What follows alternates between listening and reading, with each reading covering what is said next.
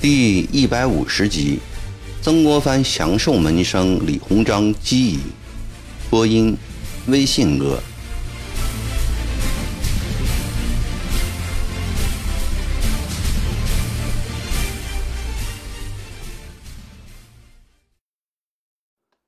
淮营酒楼的一二层楼里摆下三十桌的酒席，那里早已坐齐了湘淮两军营官以上的将领，以及安庆官场上的要员、乡绅名流，还有钱鼎铭及七艘洋船的船长等等。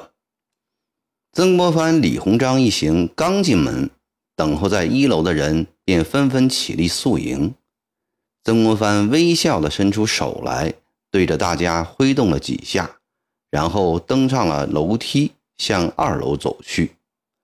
二楼只摆了五桌，这里的人物身份更高一些。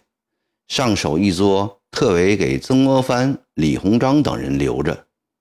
曾国藩刚一落座，热气腾腾的各色菜肴便不断的上来了，徽菜与粤菜、川菜。湘菜、杭菜、闽菜、淮扬菜、鲁菜齐名，号称为中国八大菜系。安庆城酒楼里的菜肴更是徽菜的代表。尽管这座城市脱离战火还不过半年光景，因为总督衙门和湘军统帅部设在这里，旧官新贵云集，尤其是那些在战场上。发了横财的湘军将官们，抱着“醉卧沙场君莫笑，古来征战几人回”的心态，一有机会来到安庆，便把它当作烟花温柔之乡了，毫不吝啬地将大把大把的银钱抛上酒楼寂寥，故而刺激了安庆城在废墟上很快地形成了畸形的繁华。苦难中的安徽人民。从皖南皖北蜂拥地向这座长江边的古城，其中又以厨师和少女为多。徽菜这朵遥远奇葩，便在这片土地上重新开放起来。徽菜向以烧炖为主，讲究真本实料，火功到家，菜肴明油味浓，色泽红润，滋味醇厚，汤汁清纯。淮宁酒楼的徽菜，公认为安庆府里第一号。今天，老板和厨师们有意趁这个百年难遇的机会，好好的表现一番，把淮宁酒楼的名气传到全国去，甚至想借杨船长之口远播海外。厨师们使出了浑身解数，精心烹调。老板站在厨房门口。每出一道菜，都要亲口尝一尝，点头了才端出去。酒席上，无论是冷盘热菜、烧炖汤汁，每一道菜都体现的徽菜风味儿。席上一片赞赏之声，连那几个不习惯中国饮食的杨船长也伸出了大拇指，喜得十几个跑堂脸上流油，脚底生风。徽菜中拿手压轴戏是水竹菜。打听的酒席的主人最爱吃水物，今天传统的荷包鲫鱼、清蒸石鱼、蟹烧狮子头、咸水虾，更是做得令人叫绝。厨师们别出心裁的，在这四盆水竹菜上，用红萝卜丝摆出福、禄、寿、喜。四个字，惹得酒楼上下满堂喝彩。为助酒兴，老板还从戏班子里请来了戏子。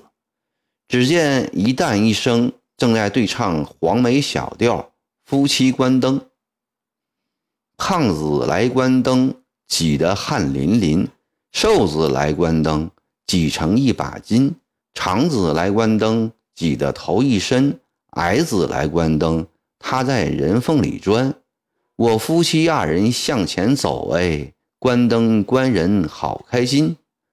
风趣的唱词，滑稽的动作，再配上动听的黄梅调，把醉醺醺的客人乐得捧腹大笑。此时此刻，他们哪里还想得起，就在安庆城外贫瘠动乱的安徽大地上，数百万人正在死亡线上挣扎，到处是哀鸿遍野、饿殍满地的惨象。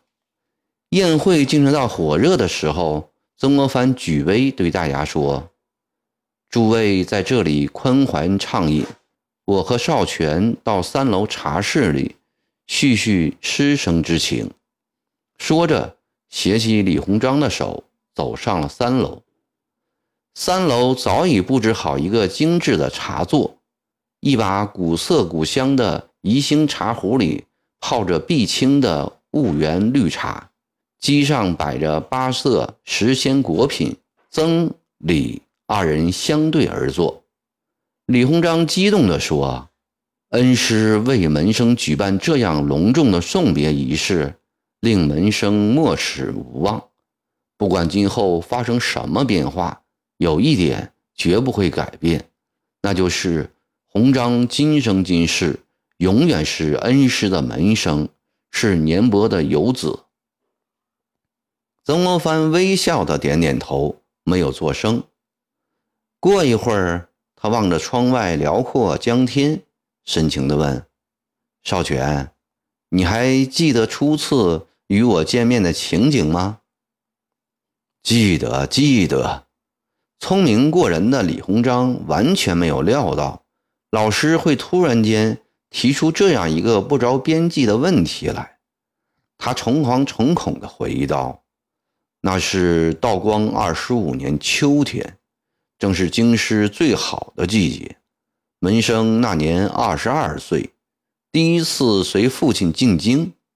进京的当天晚上，父亲便对门生说：“我有个湖南童年，道德文章胜我十倍，明天带你去拜他为师。”第二天一早，父亲便带着我到鸟儿胡同。来拜见恩师。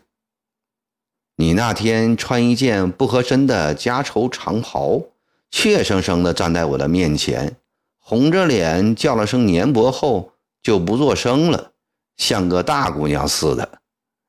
曾国藩开心地笑着，笑得李鸿章不好意思起来。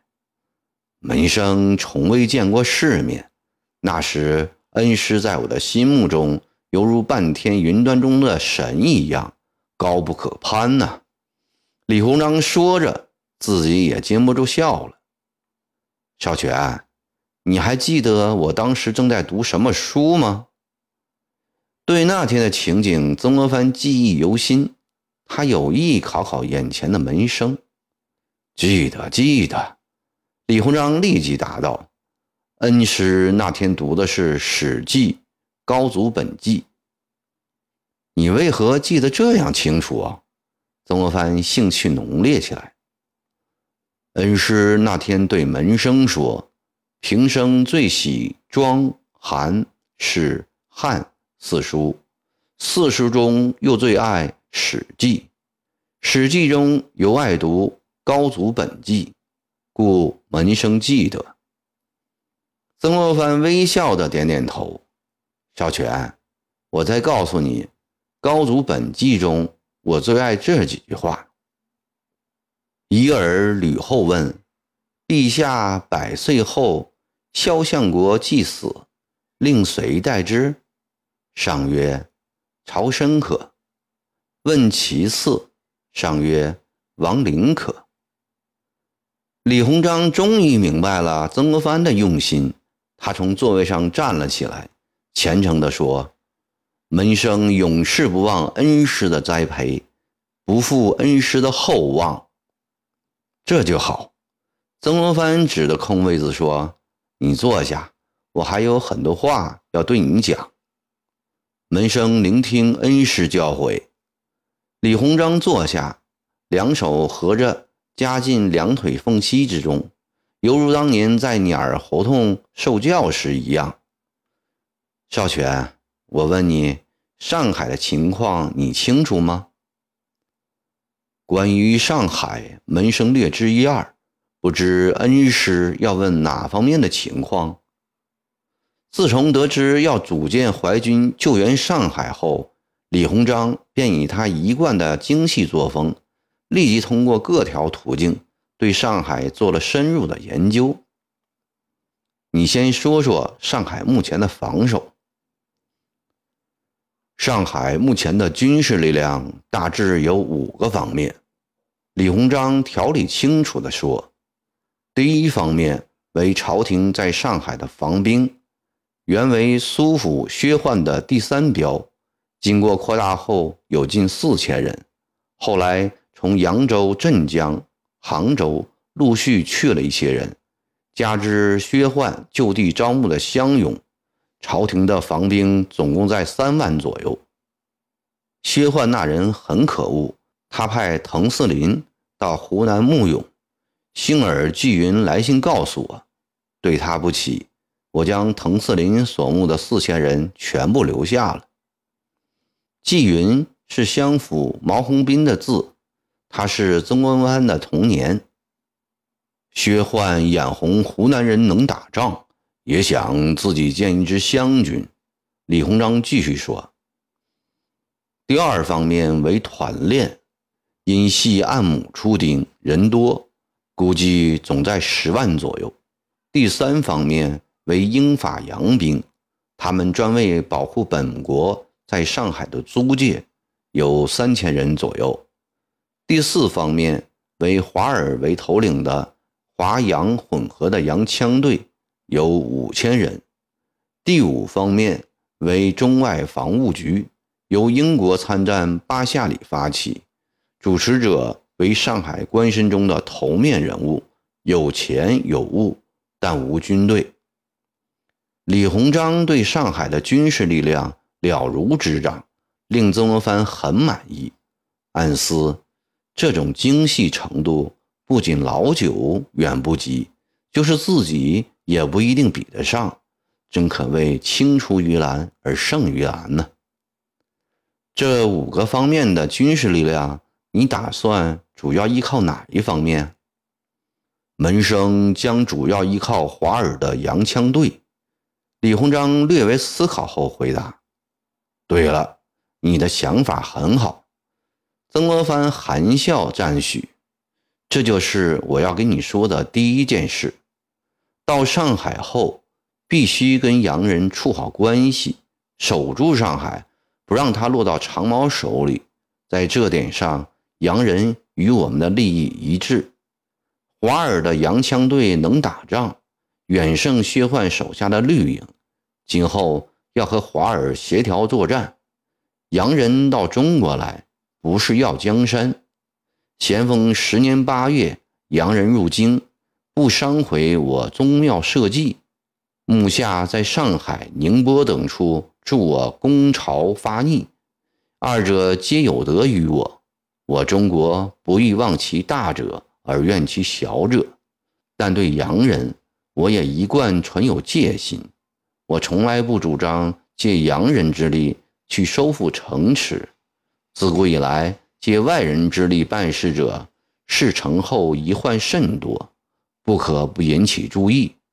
所以，你到上海后，用洋人的军事力量有个原则，即用之守上海则可，用之帮助收复其他城池则不可。洋人本性贪掠，诛求无度，这点你心里要清楚。总而言之，与洋人打交道离不开四句话：言忠信，行笃敬，会防不会剿，先疏后亲。你懂得这个意思吗？恩师是说用诚信之心与之相处，只用其力保上海，则开始时。不易跟他们亲密，以防他们鄙视。待我军打出威风后，洋人自然会靠拢我们的。李鸿章像注释六经经义似的，对老师的话加以阐述发挥。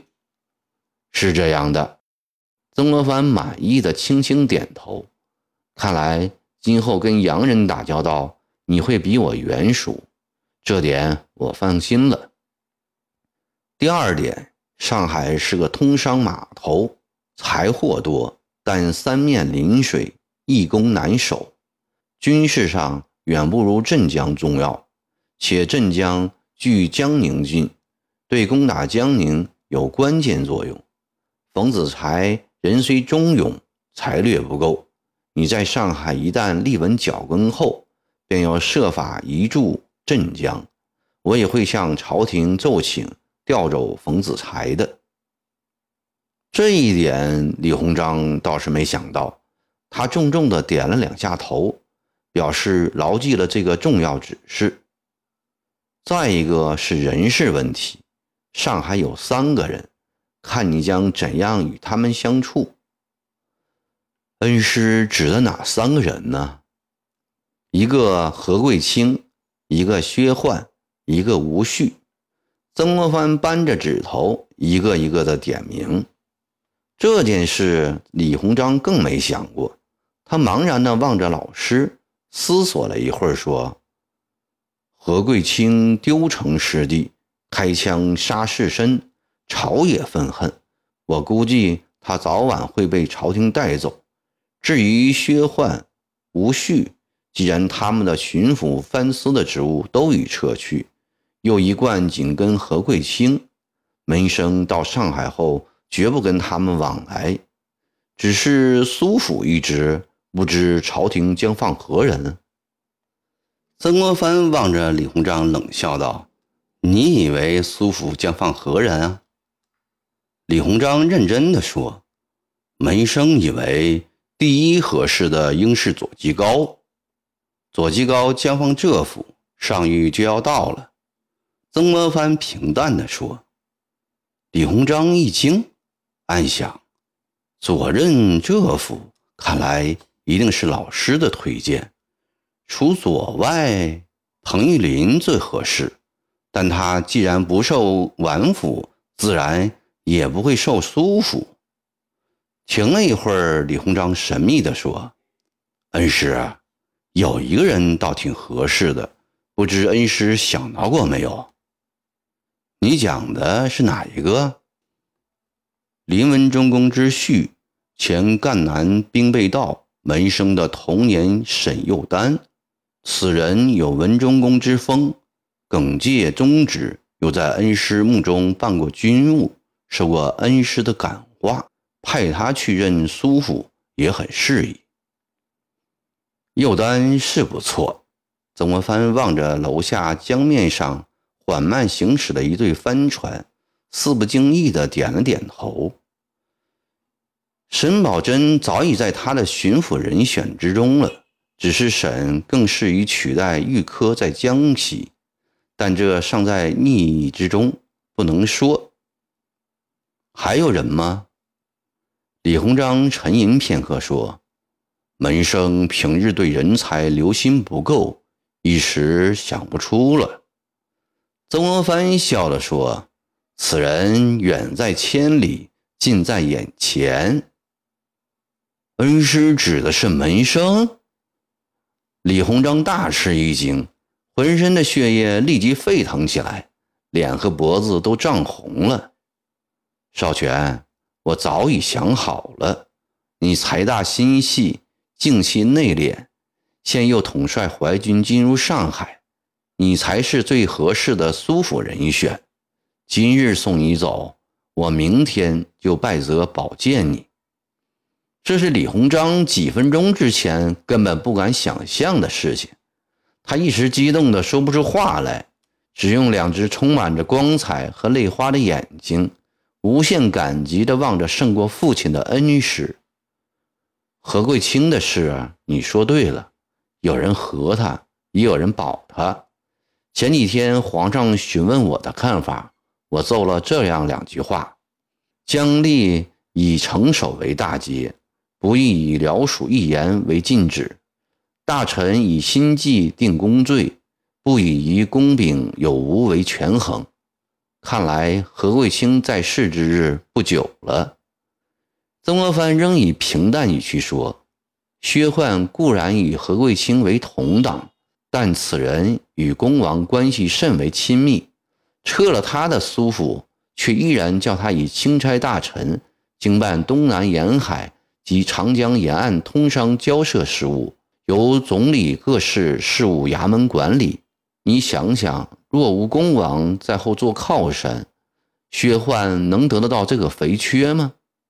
少乾呐，我告诉你，说不定薛焕。正是公王安在上海的耳目。恩师，门生明白了。既然薛焕已卸去巡传，专办商事，门生也无必要去开罪他，将他供起来。上天言好事，下地保平安。李鸿章的脑子一点就通。曾国藩轻轻颔首，继续说。吴勋长期控制江海关，执掌上海财权。此人在经营上很有一套。听说这次他竭力主张请湘军进上海，又是他拿钱出来租洋船，这表明吴勋与何贵清有别。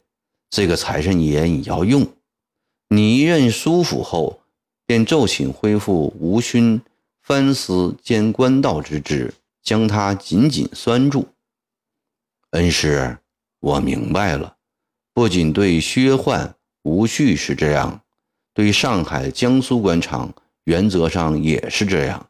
只要不是死心塌地的跟着何贵清与我们作对的，门生一律都让他保持原官不动，以便稳定人心，一起对付长毛。李鸿章真不愧为他恩师的高祖，他能很快几一鱼而反三鱼，正是这个意思。曾国藩高兴地说：“看来你今后可以做个称职的巡抚。”恩师，门生尽管受道员一职多年，但其实没有做过一天地方官。蒙恩师提拔，不久就要做巡抚了。门生心中究竟没有底，不知要怎样才能不负恩师的期望。少权，你问得好，我今天择其要端说几条，你要好好记住。曾国藩以手梳理胡须，沉思片刻，不紧不慢地说：“督府之职，一在求人，一在治事。求人有四类。”求之之道有三端，治事也有四类；治之之道也有三端。求人之四类，曰官，曰身，曰绿营之兵，曰招募之勇。其求之之道三端，曰访察，曰教化，曰督责。采访如鸷鸟猛禽之求食，如商贾之求财。访之既得，又辨其贤否。察其真伪，教者毁人以善而导之，化者率之以亲身，督则如商鞅立木之法，孙子斩美人之意。所谓千金在前，猛虎在后。治世之四类，曰兵士，曰享事，曰利事，曰交际之事。其治之之道三端，曰剖析。曰简要，曰综合，曰稀者，如治骨角者之切，如治玉者之琢。每一世来，须先剖成两片，由两片而剖成四片，四片而剖成八片，越剖越玄绝，越剖越细密。如纪昌之视师如轮，如庖丁之劈细导宽，总不使有一处。之慢酣，一丝之含混。